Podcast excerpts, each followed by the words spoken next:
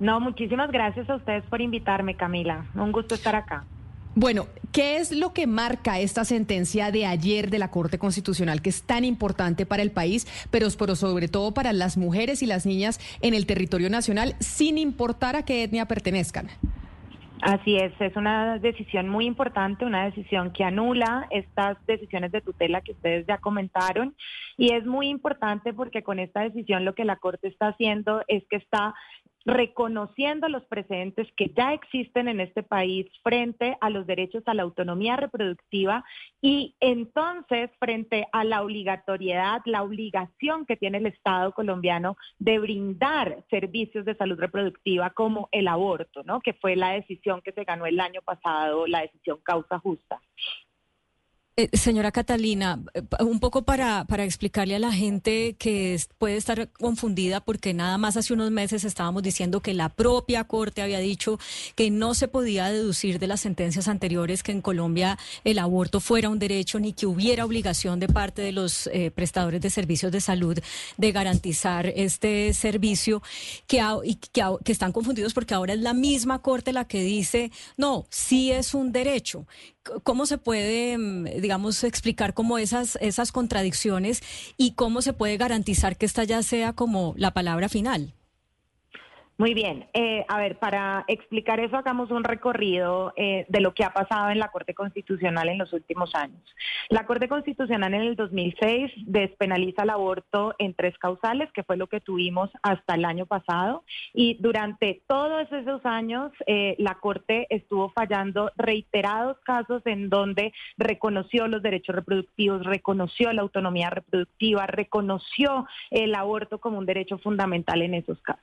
El pasado se gana una decisión muy importante en este país, que es la C055 del 2022, es la decisión que despenaliza el aborto hasta la semana 24 y lo que hace esta decisión es que básicamente establece un sistema de aborto libre en donde acceder a este servicio de salud está solo en la decisión de la persona que desea recibir este servicio de salud por la razón que sea. Es una razón personalísima, es una razón que hace parte de la vida privada de las personas y eso, digamos, es el gran cambio que hace la Corte con la decisión del año pasado y esta decisión se toma en sala plena, se toma con los nueve magistrados de la Corte y esta decisión es lo que está rigiendo, digamos, en este momento en el país y es lo que establece esta obligatoriedad y estos derechos a la autonomía reproductiva. ¿Qué pasó entonces con estos fallos de tutela que fueron anulados? Estos fallos de tutela son fallos que se toman en unas salas pequeñas de revisión, es decir, no se toman en sala plena, no se toman por nueve jueces, se deciden por tres magistrados de la Corte en salas de revisión. Estos fallos de tutela no cambian el precedente grande de, la, de la decisión que se tomó el año pasado por los nueve magistrados y magistradas de la Corte, pero digamos que sí creaban muchísima confusión y creaban muchísima confusión porque en esta sala de revisión lo que se estaba diciendo era que el derecho de, al aborto no era un derecho fundamental, que no existía una obligación del personal de salud de brindarlo y adicional a eso pues no estaban reconociendo la autonomía reproductiva de las mujeres y específicamente de las mujeres indígenas. Esto creó demasiada confusión en la opinión pública, se empezó a tratar como si estuviera de alguna manera reversado la decisión del año pasado, lo cual no era cierto, pero adicional a eso pues empezaba a crear unos precedentes en la Corte en fallos de tutela que eran muy problemáticos. Por eso se presentaron estas nulidades. ¿Por qué se presentaron estas nulidades? Porque se dijo, estos fallos de tutela están desconociendo todo lo que ha pasado en la Corte desde el año 2006, en donde se han reconocido estos derechos a la autonomía reproductiva, en donde se ha reconocido esta obligatoriedad, en donde a partir de ahí se ha creado un sinnúmero de política pública para que las mujeres puedan acceder a servicios de aborto en este país. Entonces, estos fallos, pues, por ser tan problemáticos, deben ser anulados. Entonces, ¿qué pasa el día de ayer? El día de ayer la Corte revisa esas solicitudes de nulidad y en pleno, con los nueve magistrados y magistradas de la Corte, decide que hay que anular esos fallos de tutela porque efectivamente están desconociendo el precedente y están desconociendo la cosa juzgada constitucional frente a la autonomía reproductiva de las mujeres y niñas.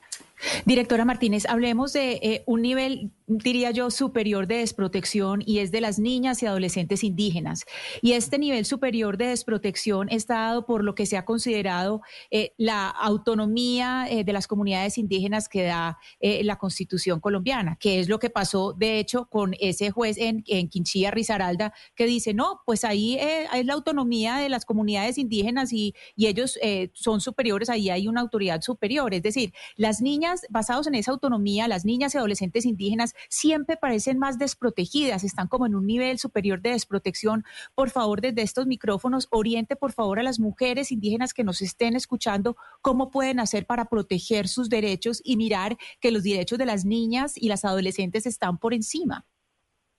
Claro que sí. Eh, yo creo que el mensaje principal que eh, yo quisiera pasar es que no hay autonomía indígena si no existe la autonomía de las mujeres y las niñas indígenas. Y es muy importante que las mujeres y niñas indígenas sepan que la decisión C055 del 2022 les aplica a ellas también, es decir, ellas tienen el derecho de buscar servicios de salud reproductiva, específicamente el aborto, porque es el derecho que rige en este país para todas las mujeres sin importar de a qué grupo pertenecen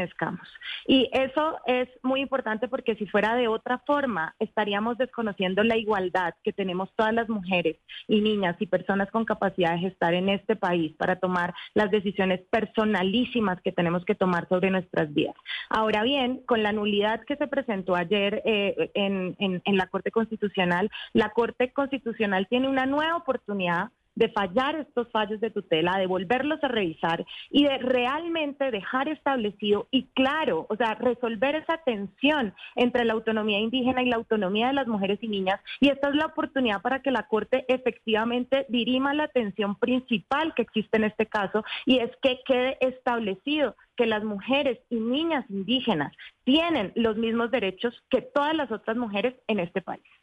Yo sé que usted es experta en derechos reproductivos y por eso esta última pregunta le quiero hacer como abogada y es esta decisión de la Corte Constitucional podría tener efectos en otros temas en donde prevalece la jurisdicción indígena frente al derecho, digamos, eh, de Colombia en su totalidad, porque en este caso lo que dijo la Corte es, no importa que haya una jurisdicción indígena, acá los derechos de las niñas son los mismos en todo el territorio nacional. ¿Esto podría trasladarse a otros temas?